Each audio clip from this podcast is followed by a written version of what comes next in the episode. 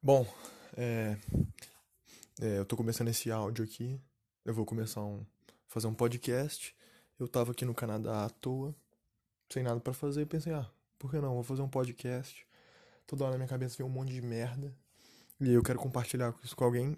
E nada melhor que fazer um podcastzinho aqui para eu poder falar minhas merdas e só para ficar no limbo mesmo, eu ouvir depois, ver ver como é uma bosta tudo que eu falo mesmo. Então esse aqui vai ser escolhi o nome de Jornada Sem Fim. É, o primeiro nome que eu tinha na cabeça era é, Narrações em Áudio, do menino Glebas, mas eu fui colocar o nome num coube no, no arquivo aqui do, do Spotify, então eu tive que, que trocar, né? Então Jornada Sem Fim eu acho que é um nome que vai representar bem, porque vai ser basicamente isso, né? Vai ser uma jornada sem fim né? nas brisas da minha cabeça e eu vou falar sobre assuntos variados, vou poder falar de filme, de jogo, da vida, de tudo que der na minha cabeça e eu tiver a fim de comentar. Acho que os áudios não vão ser muito, muito extensos, não. Vai ser bom pra você ouvir lavando louça aí, no busão. Também, se não quiser ouvir também pau no seu cu, velho, mas. é, é isso, cara. Vai ser. Vai ser um áudio, vai ser um podcast para eu poder desabafar aqui desestressar um hobby mesmo. E esse aqui vai ser a primeira parte, o primeiro, o plano piloto aqui do, do podcast do Glauber, Jornada Sem Fim.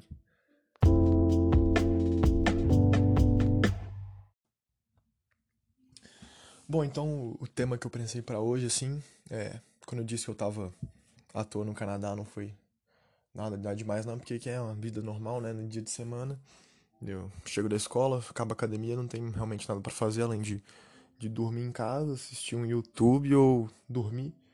Então, porra, um podcast muito mais produtivo. E é isso, né? Não é que eu tô à toa aqui. É, que eu tô à toa, é uma vida normal aqui. E só um disclaimerzinho, isso aqui é literalmente na, na improvisação, o que tá aparecendo na minha cabeça eu tô falando, então se realmente sair merda, não vou deletar, foda-se, essa é a ideia. É ser um negócio totalmente original e no improviso. E nas minhas brisas aqui, um tema que eu resolvi falar, que o primeiro tema que veio na cabeça foi sobre educação. Sistemas de educação. Por que, que surgiu essa porra? Primeiro eu vou contar uma história para vocês. Aqui no Canadá, é, o sistema de, de educação é diferente do, do brasileiro. Sistema, assim, o do, do o nacional. Ele é basicamente da seguinte forma. Você, a cada semestre, é dividido em dois semestres do ano, né? É, cada semestre você escolhe quatro matérias de uma grade de pelo menos umas, umas 100 possíveis. Você escolhe só quatro e aí você tem essas mesmas quatro durante seis meses. E aí todos os dias, por exemplo, eu aqui tenho inglês, história, matemática e biologia. E aí é todo dia, inglês, história, matemática e biologia, cinco dias da semana, todos os dias.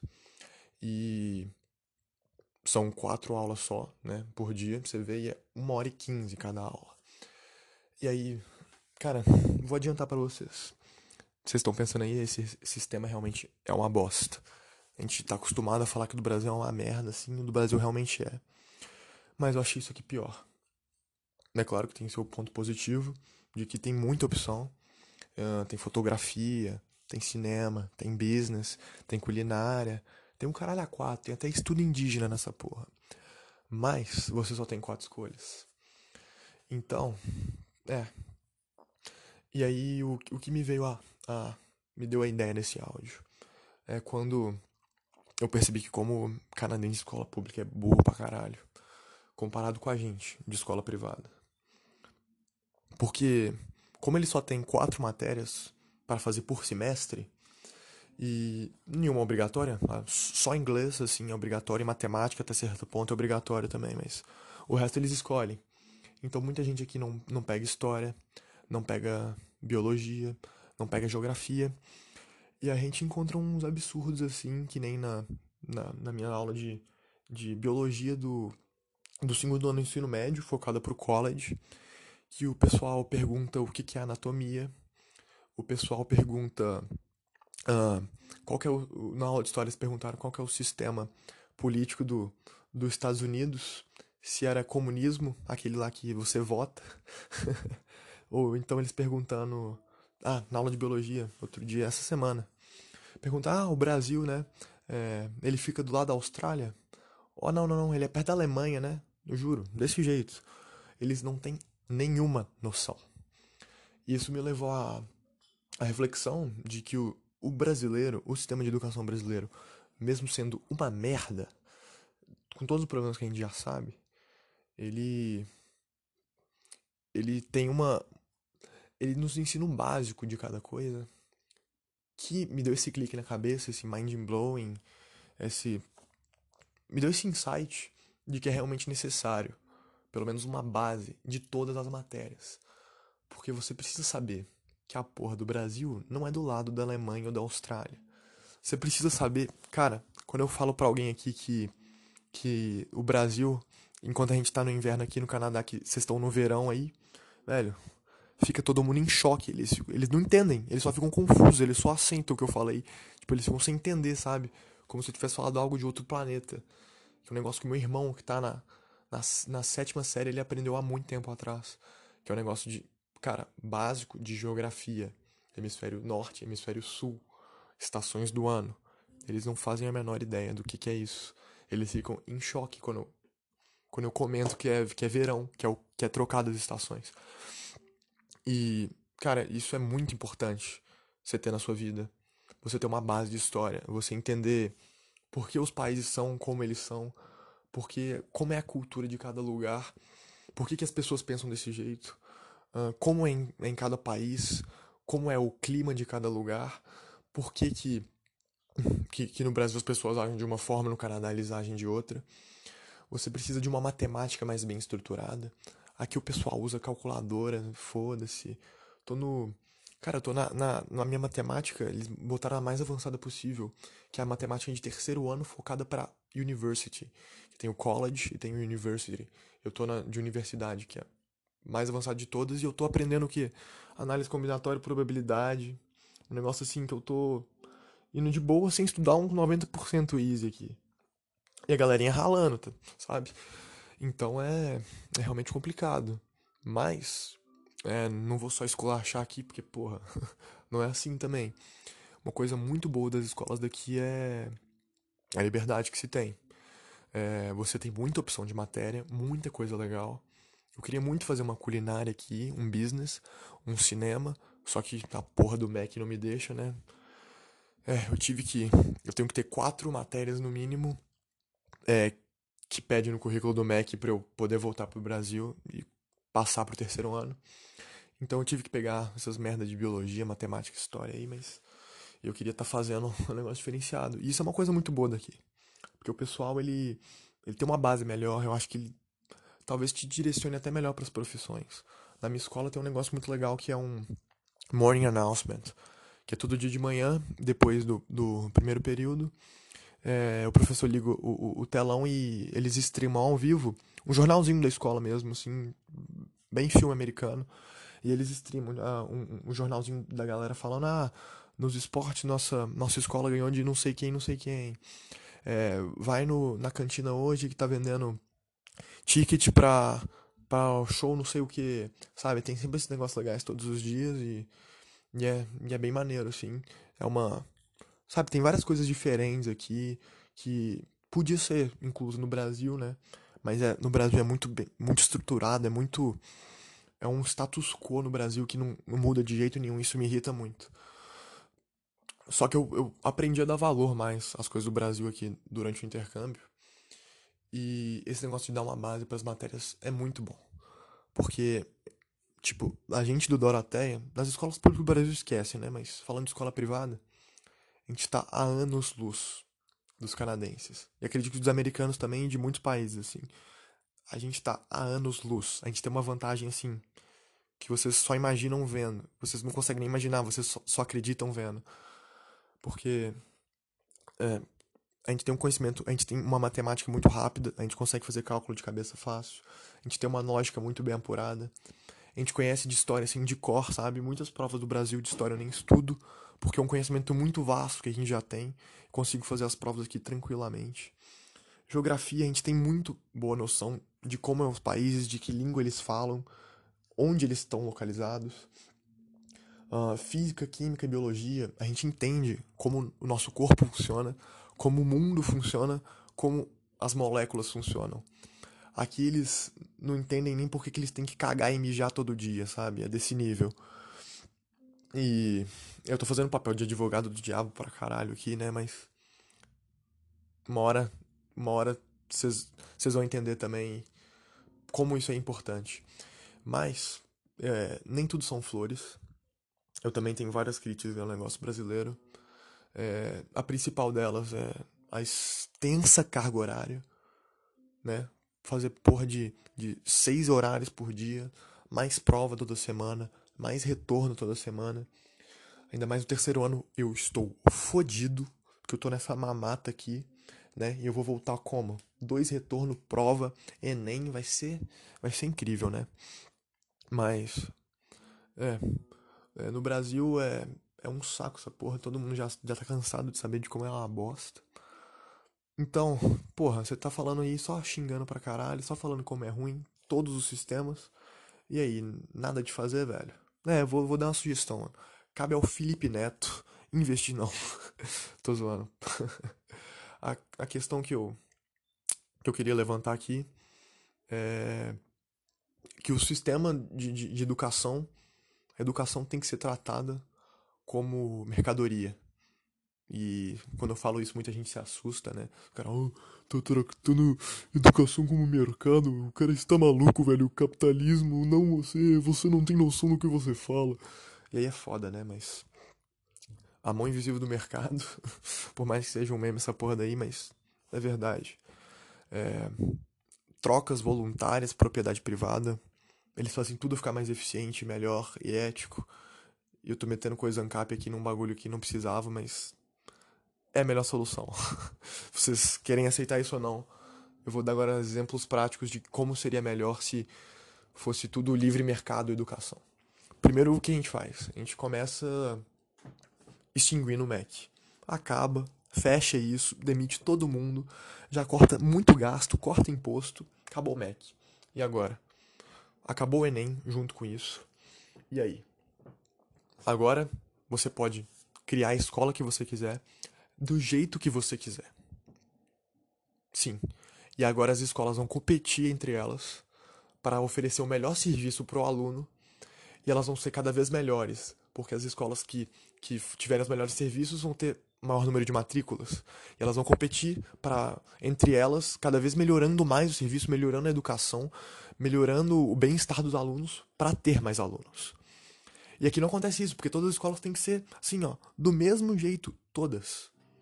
Porque o MEC acha que um país de mais de 200 milhões de pessoas, de 26 estados, ele acha que pode ser governado da mesma forma, e não pode. Aqui em Barry, eu tenho, a gente tem um grupo assim de 11 brasileiros contando comigo, e a gente de todos os lugares do Brasil, tem desde o Nordeste até no Sul. E cara, é muito diferente mesmo. Sabe? É uma realidade completamente diferente. O jeito de falar é diferente, eu tô andando muito com um sulista aqui. A gente vai pra academia junto, eu comecei a falar. É, eu comecei a falar capaz, piar, comecei a falar essas porra daí de tri legal, sabe? Porque andando junto com ele assim, ele fala muito, ele começou a falar trem também, começou a falar why. Então é uma troca assim da hora. Mas é totalmente diferente. Não tem como ser feita educação do, do mesmo jeito. Não tem.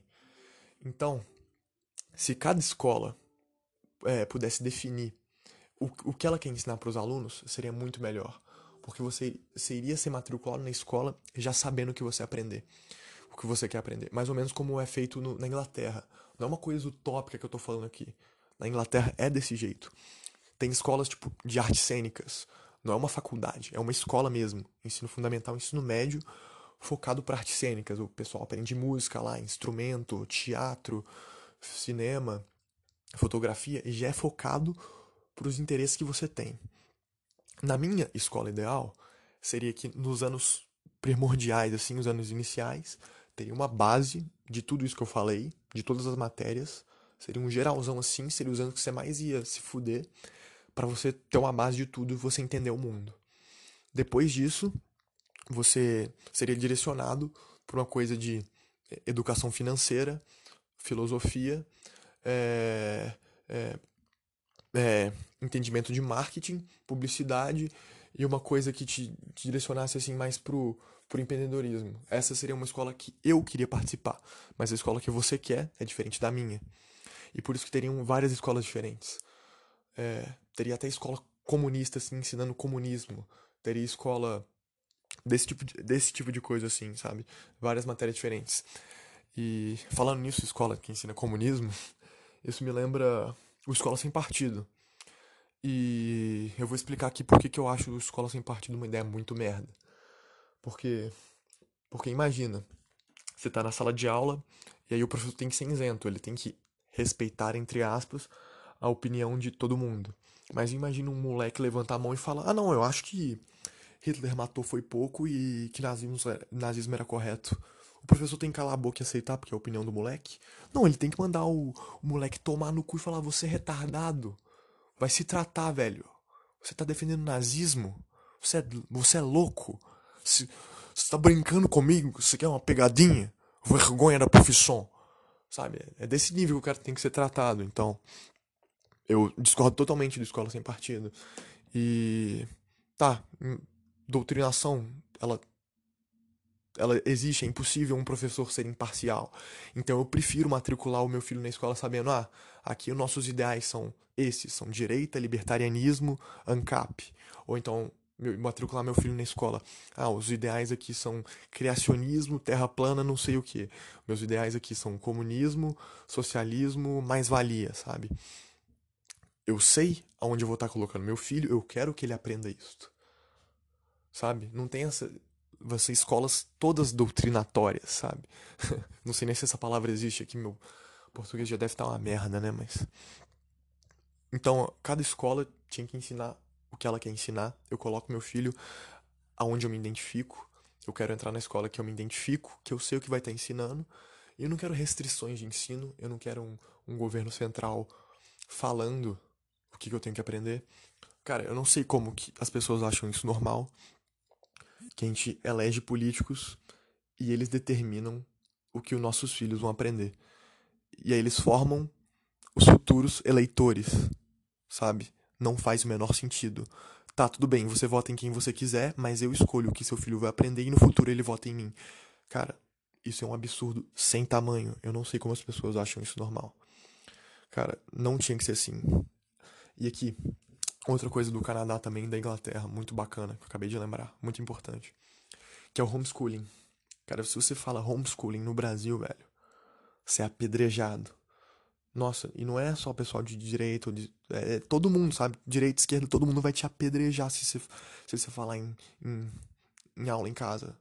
Porque, sabe, de uns, de uns anos para cá, assim, foi construindo a mentalidade no povo brasileiro de que se o filho não tiver na escola, ele não vai aprender direito, ele vai ser um bosta. Então, o pai que não coloca filho na escola é um criminoso, tem que ser preso e tem que estar tá proibido e acabou. Tem que se fuder e acabou. E aqui eu tô vivendo um exemplo muito próximo de que, isso, de que isso é uma mentira. O meu host brother aqui, o, o Kale, ele tem. Ele acabou de fazer 9 anos, né? E ele é homeschooled.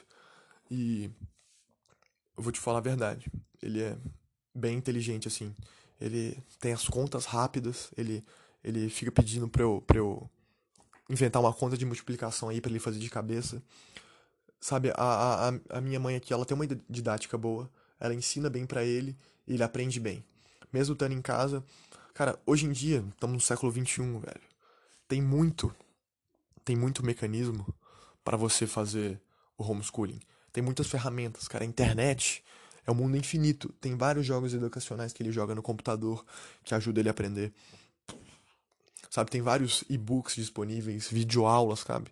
Você consegue ser totalmente autodidata em 2019.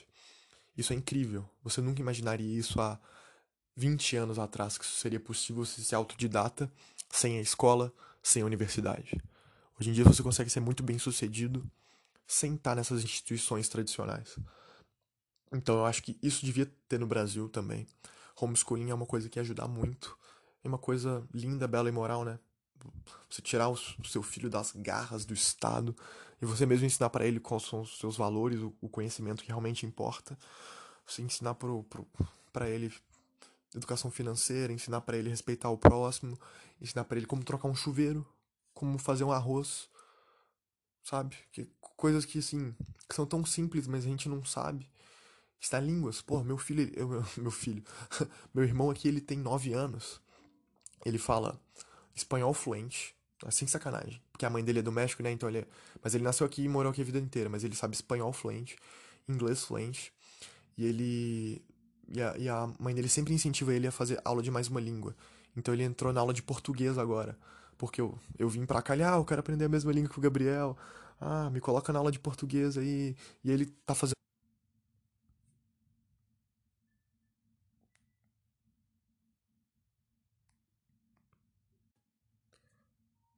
Tá, deu um, deu um pause aí, velho. Deu um, deu um tilt no áudio aqui, mas. Mas acho que, que deu bom. Eu tava falando, cara. Então a mãe dele sempre incentiva ele. Ele já sabe duas línguas e incentiva ele a aprender a terceira. No Brasil, 95% das pessoas não sabem nem português direito, quem dirá o inglês. E aqui meu filho, meu, falei meu filho de novo, meu irmão de 9 anos já fala duas línguas fluentes. Então, cara, educação é um negócio foda. Conhecimento básico. Abriu minha cabeça que isso é uma coisa que eu tenho que tirar o chapéu pro Brasil, que realmente a gente tá muito na frente dos outros países na questão de, de conhecimento geral, de entendimento do mundo. Uma coisa que a gente tem zero é entendimento do que a gente quer fazer com a nossa vida. A gente tem um monte de informação, mas não sabe como usar, para que usar.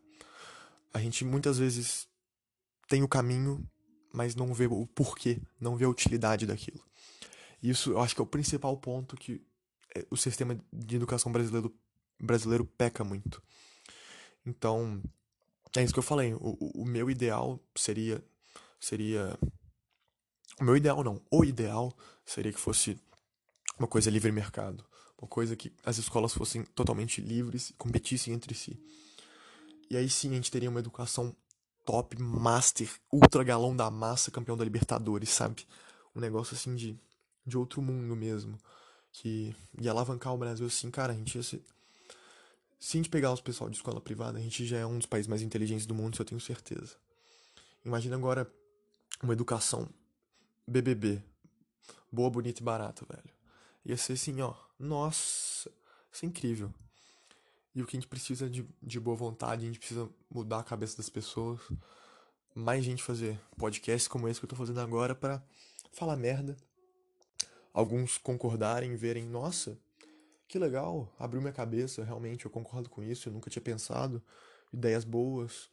Ou então só acharem que eu tô falando merda e me zoarem no Twitter ou qualquer coisa do tipo assim, mas. Cara, eu acho que eu vou finalizar por aqui. É, eu não, não, tô, lembrando mais nenhum ponto que eu queria trabalhar. Eu acho que eu falei bem, falei muito, até aqui deu mais de 20 minutos já. E eu falei dos pontos principais, falei da educação dos dois países, comparei, fiz o esqueminha aqui, sabe? É, eu acho que tá bom por hoje, pra um, um primeiro episódio aí. É, a reflexão fica, fica aí a reflexão que educação é é mais complexa do que parece. Não tem uma fórmula certa, o que é certo, o que é errado. Mas se a gente deixar as pessoas, e não políticos, porque político não é gente, se a gente deixar as pessoas fazerem a educação, nós teremos um negócio brilhante, um negócio assim surreal, que vai levar a humanidade para patamares nunca antes vistos, assim. Será uma, o auge da civilização de todos os tempos. Então, é, esse aqui foi o primeiro episódio de Jornada Sem Fim. Eu sou o Gabriel Coelho, do Glauber Sonsa, o menino Glebas, o que você quiser me chamar. Câmbio, desligo.